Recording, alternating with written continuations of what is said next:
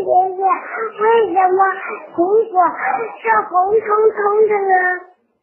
为什么苹果是红色的？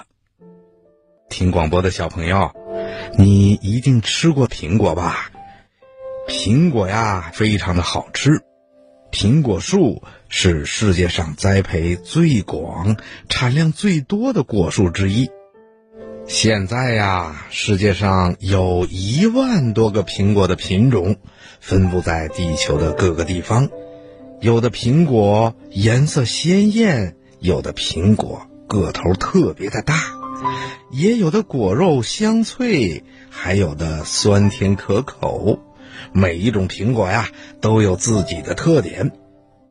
那么，为什么有的苹果是红色的呢？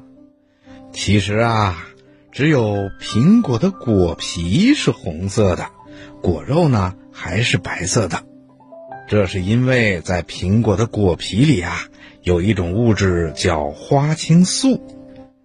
花青素啊，是自然界里一种广泛存在于植物中的水溶性天然色素，属于黄酮类化合物，也是植物花瓣还有果皮中。主要的橙色的物质，水果、蔬菜、花卉等等五颜六色的颜色呀，大部分都跟花青素有关。到了秋天的时候啊，很多植物的细胞都呈酸性，在酸性的条件下，花青素就会呈现出红色，所以呀，有些苹果的果皮就变成了红色的。听广播的小朋友，你听明白了吗？